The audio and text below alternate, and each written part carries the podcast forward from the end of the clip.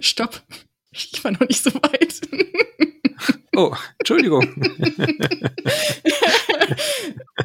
ich habe ja. nur auf die Uhr geguckt, dachte so, hm, wir müssen zum Ende kommen. Herzlich willkommen zum Datenschutz Talk, Ihrem Podcast für die Themen Datenschutz und Informationssicherheit.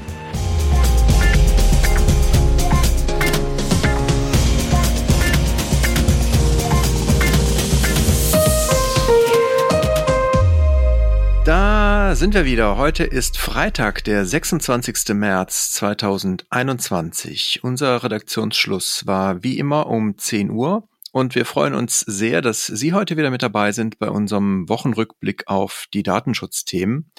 Mein Name ist Heiko Gossen und an meiner Seite begrüße ich ganz herzlich Laura Droschinski. Hallo zusammen.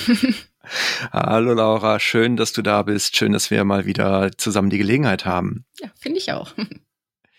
Die letzten Wochen sind ja doch irgendwie immer, immer relativ viele Themen. Deswegen glaube ich, ist es ganz gut, wenn wir hier auch mal klarstellen, dass wir das ein oder andere auch schon mal wieder rausnehmen müssen.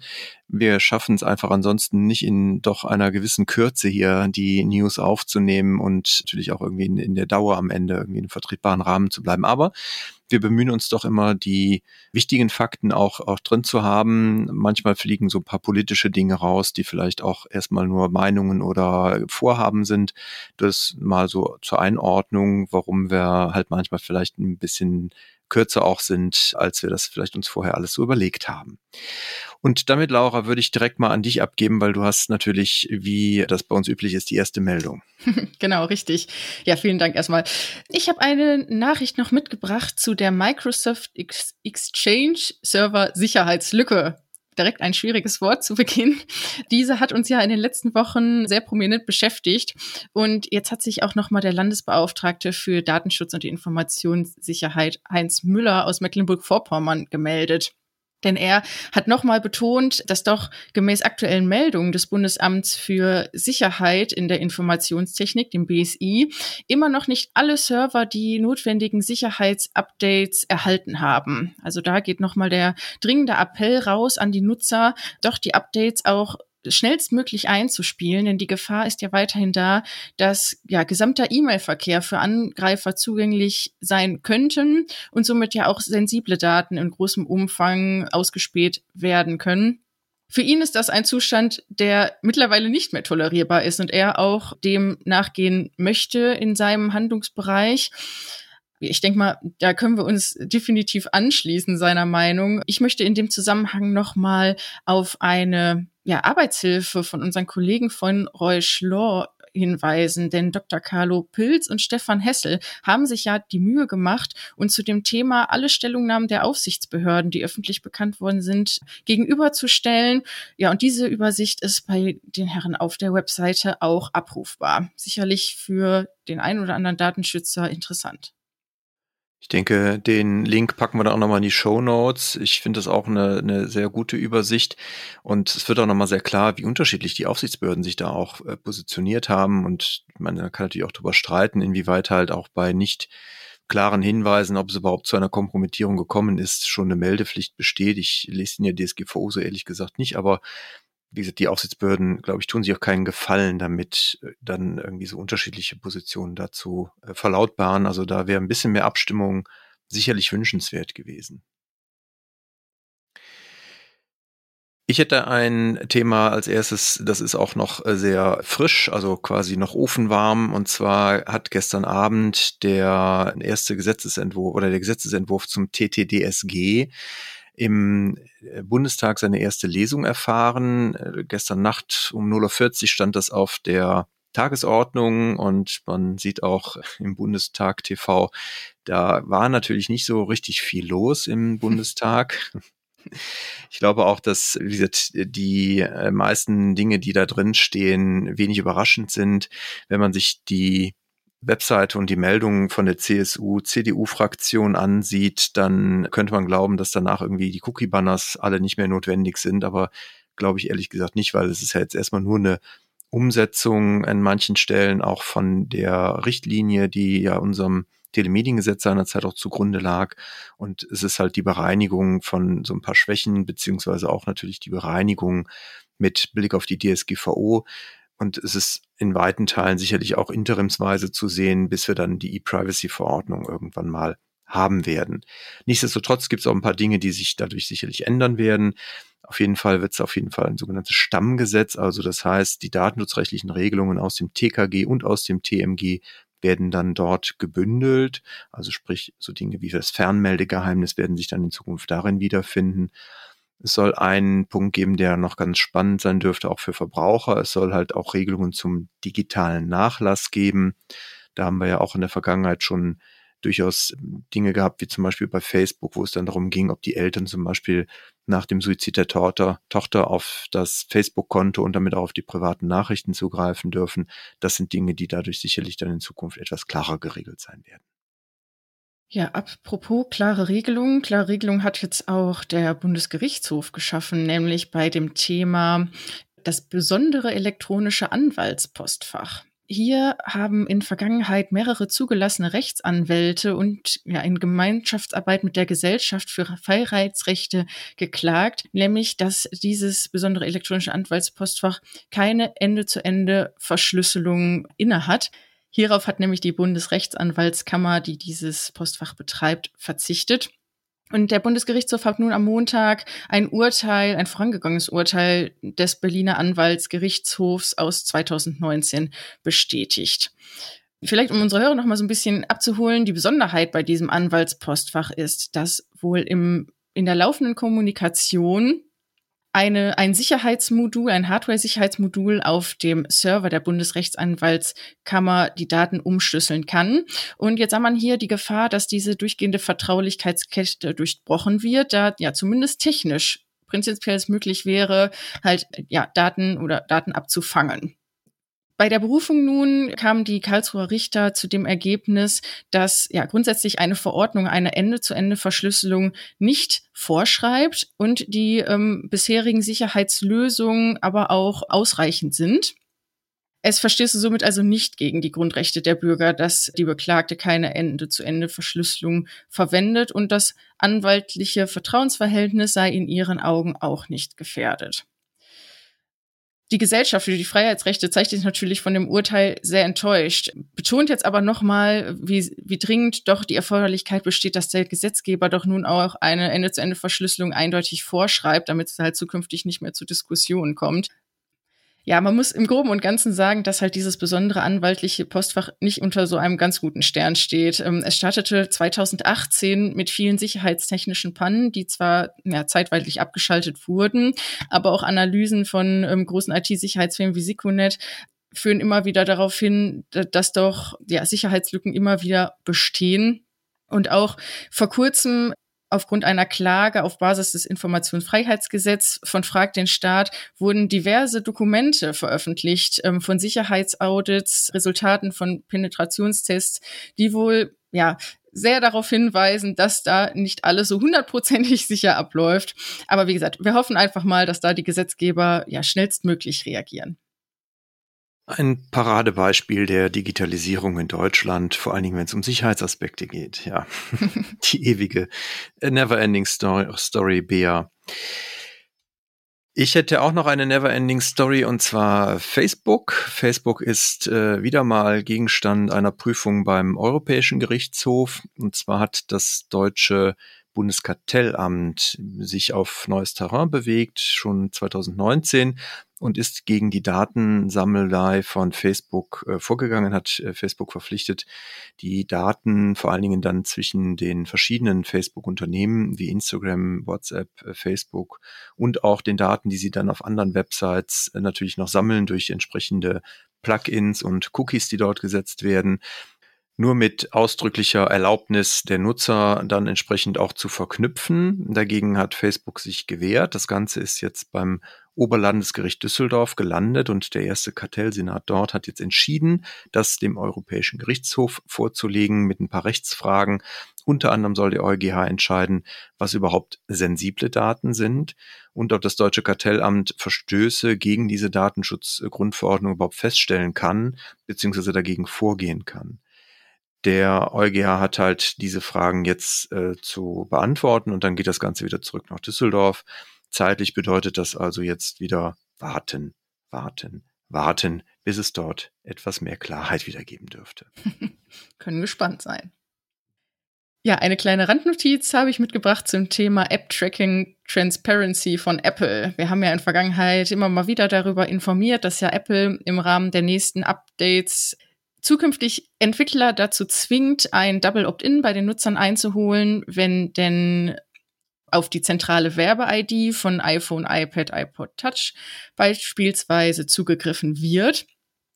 Apple hat jetzt nochmal in einer Stellungnahme äh, ganz extrem betont, dass diese Regelungen natürlich äh, weltweit gelten. Witzig, dass man das nochmal klarstellen muss.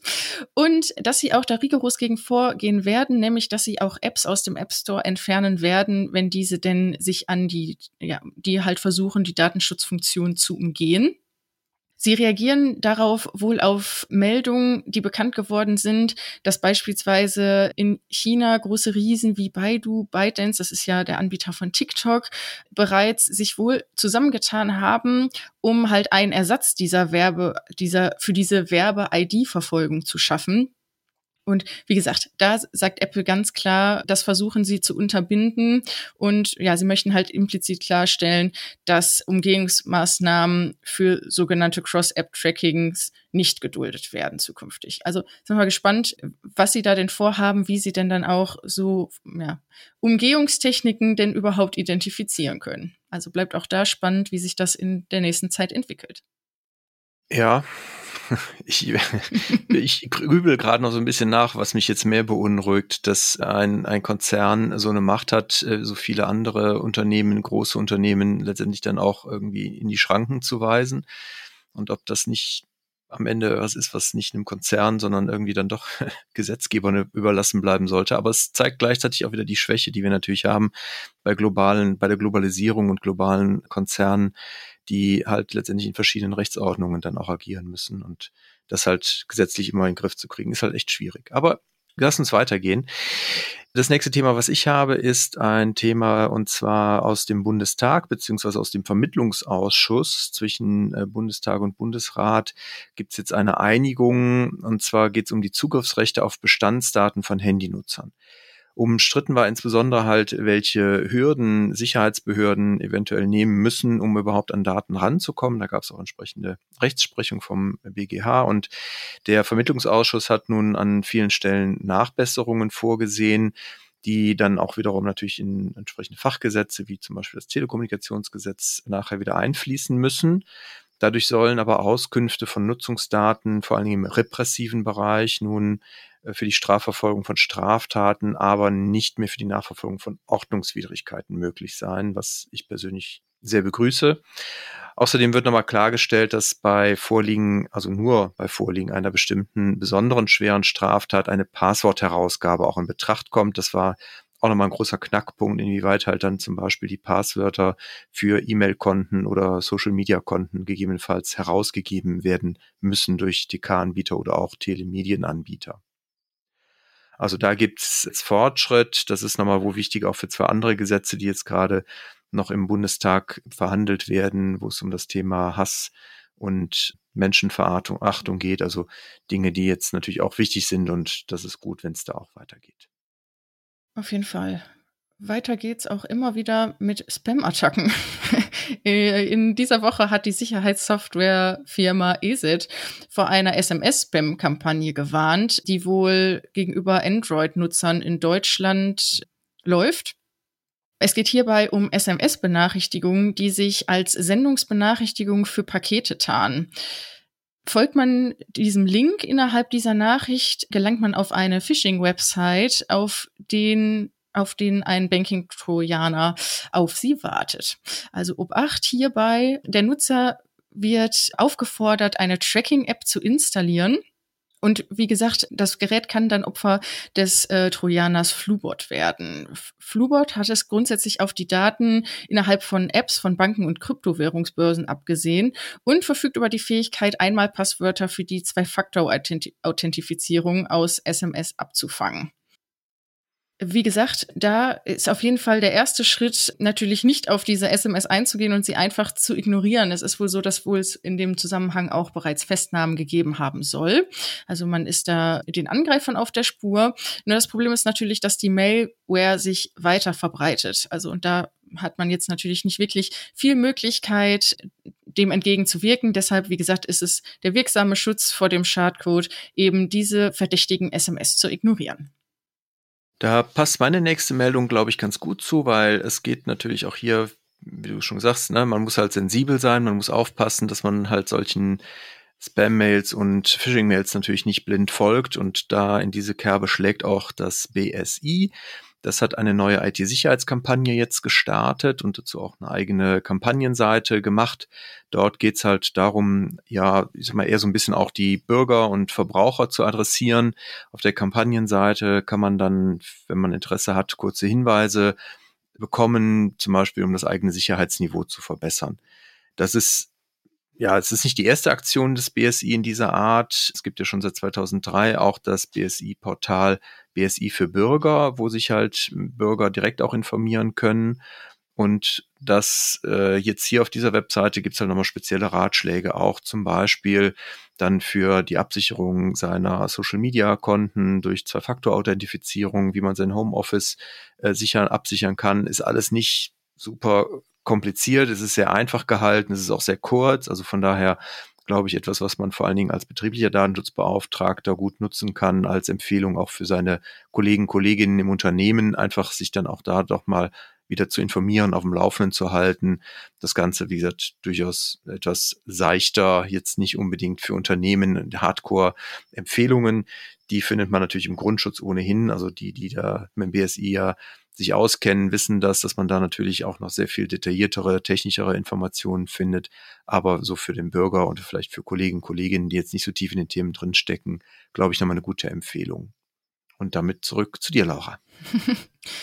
Eine positive Entwicklung hat es auch bei dem umstrittenen Projekt Check Now der Schufa gegeben. Wir hatten ja schon mal in Vergangenheit darüber berichtet, dass die Schufa mit einem Tochterunternehmen, der Tochterfirma Finapi, ein Projekt plant, nämlich dass Verbraucherinnen und Verbraucher bei der Bonitätsprüfung ja, ja weiter unterstützen soll. Unterstützen ist aber hier so ein bisschen ja ein fehlgeleitetes Wort, denn die Funktion sah vor, dass äh, Verbraucherinnen und Verbraucher mit mangelnder Bonität eine Einwilligung erteilen können, dass Finapi auf das Online-Bankkonto schaut und anhand der Kontoumsätze sozusagen der neuen Bonität eine zweite Chance gibt und somit eine, die Möglichkeit der Zahlungsfähigkeit bewertet. Schufa plant in dem Zusammenhang nicht nur einzig und allein die Kontoauszüge zu bewerten, sondern die gesammelten Data, Daten auch dafür zu nutzen, eigene Produkte weiterzuentwickeln. Also das ist auf jeden Fall der kritische Punkt. Eine Sprecherin der Schufa hat nun auf Anfrage bestätigt, dass dieses datenschutzrechtlich umstrittene Projekt erstmal nicht weiterverfolgt wird und ja, weitere Entwicklungen dort eingestellt werden.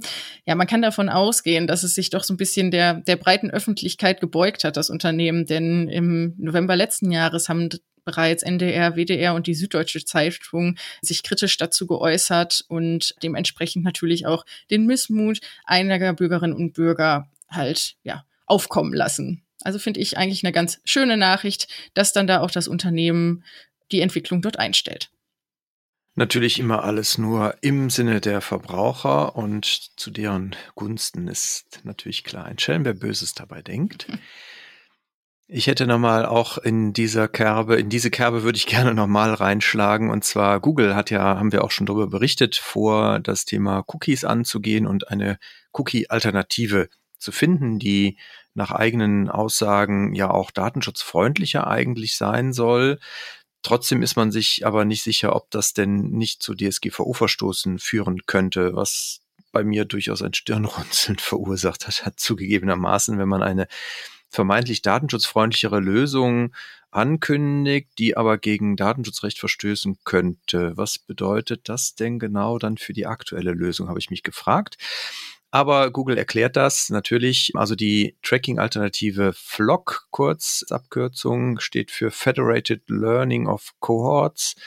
Also man versucht im Browser halt bestimmte Dinge schon zu verarbeiten und dann den Verbraucher nicht mehr individuell äh, letztendlich zu tracken, sondern das Ganze halt einer sogenannten Kohorte oder einer Gruppe zuzuordnen.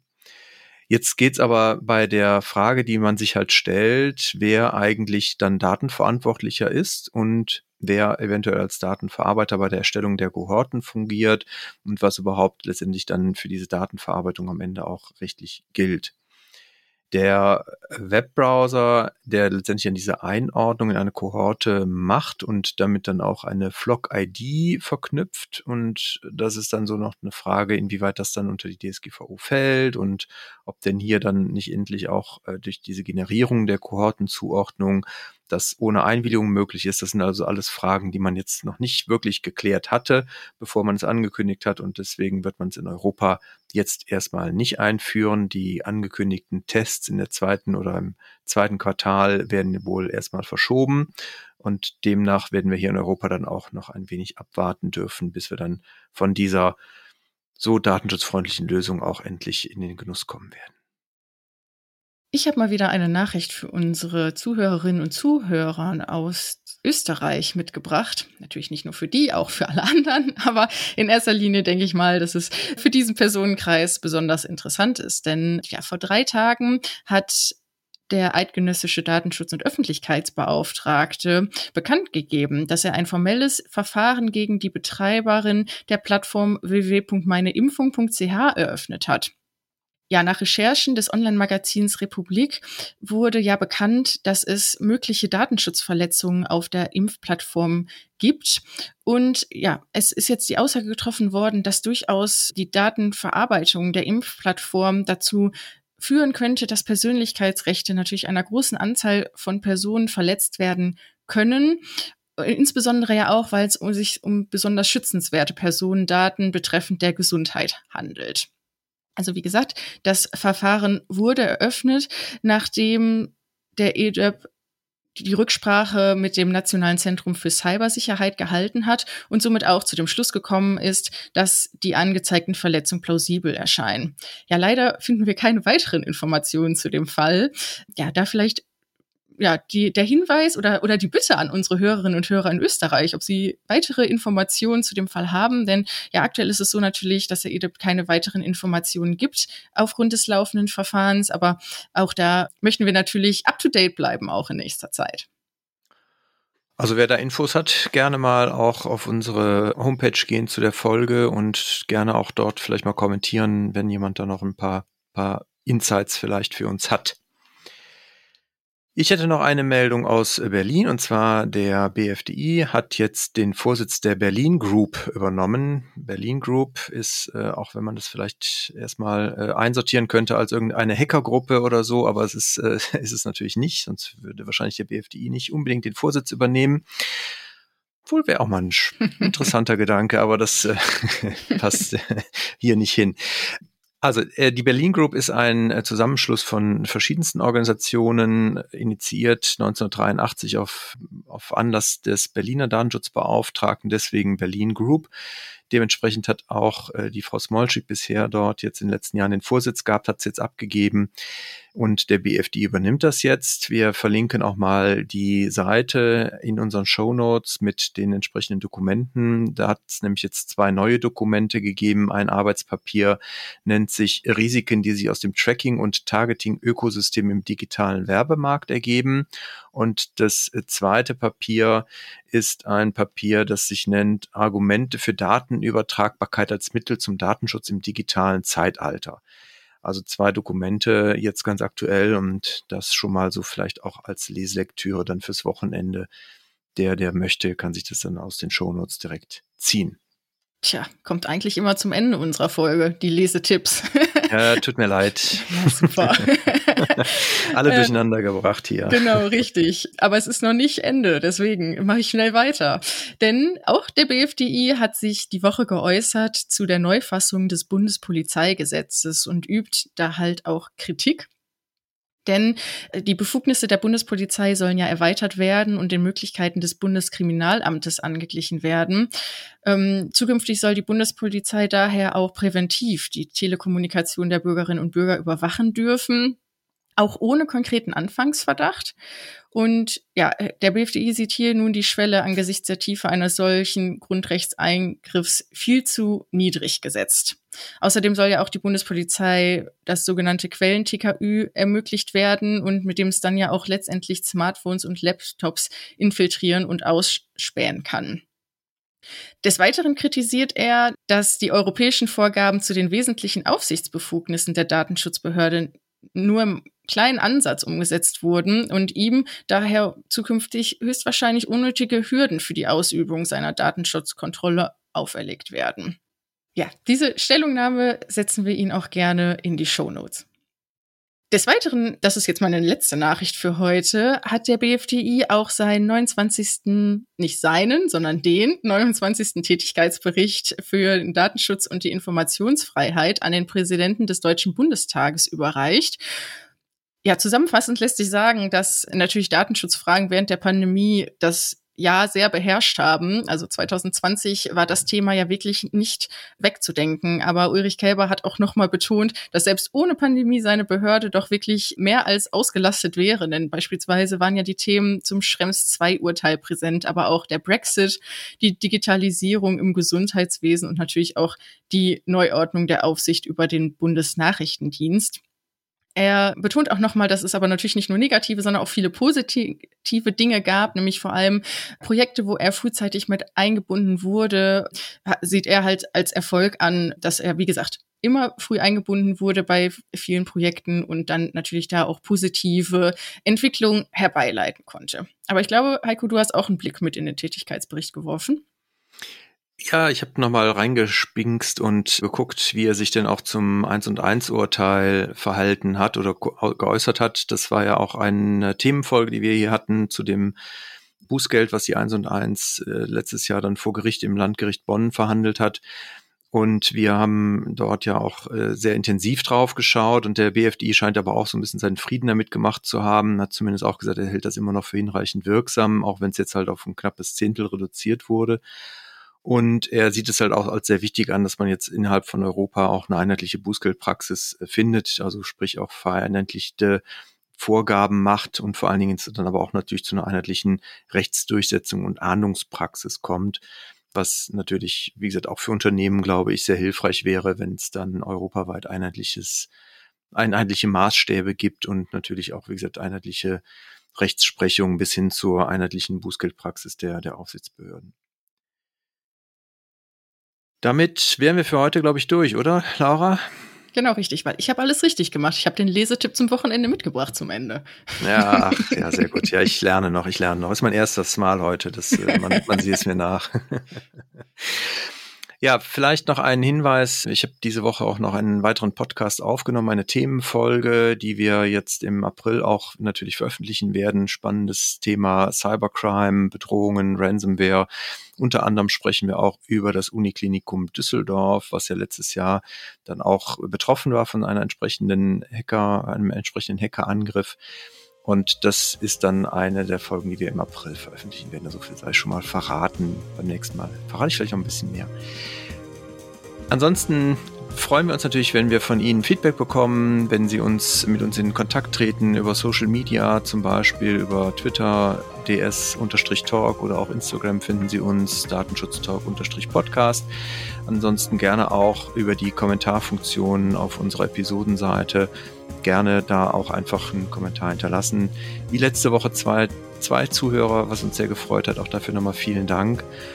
Und ansonsten würde ich sagen, für heute sei es das. Ihnen ein schönes Wochenende. Falls Sie Osterurlaub haben, schon mal einen schönen Osterurlaub, aber bleiben Sie uns treu und bleiben Sie uns gewogen. Auf bald. Bis bald.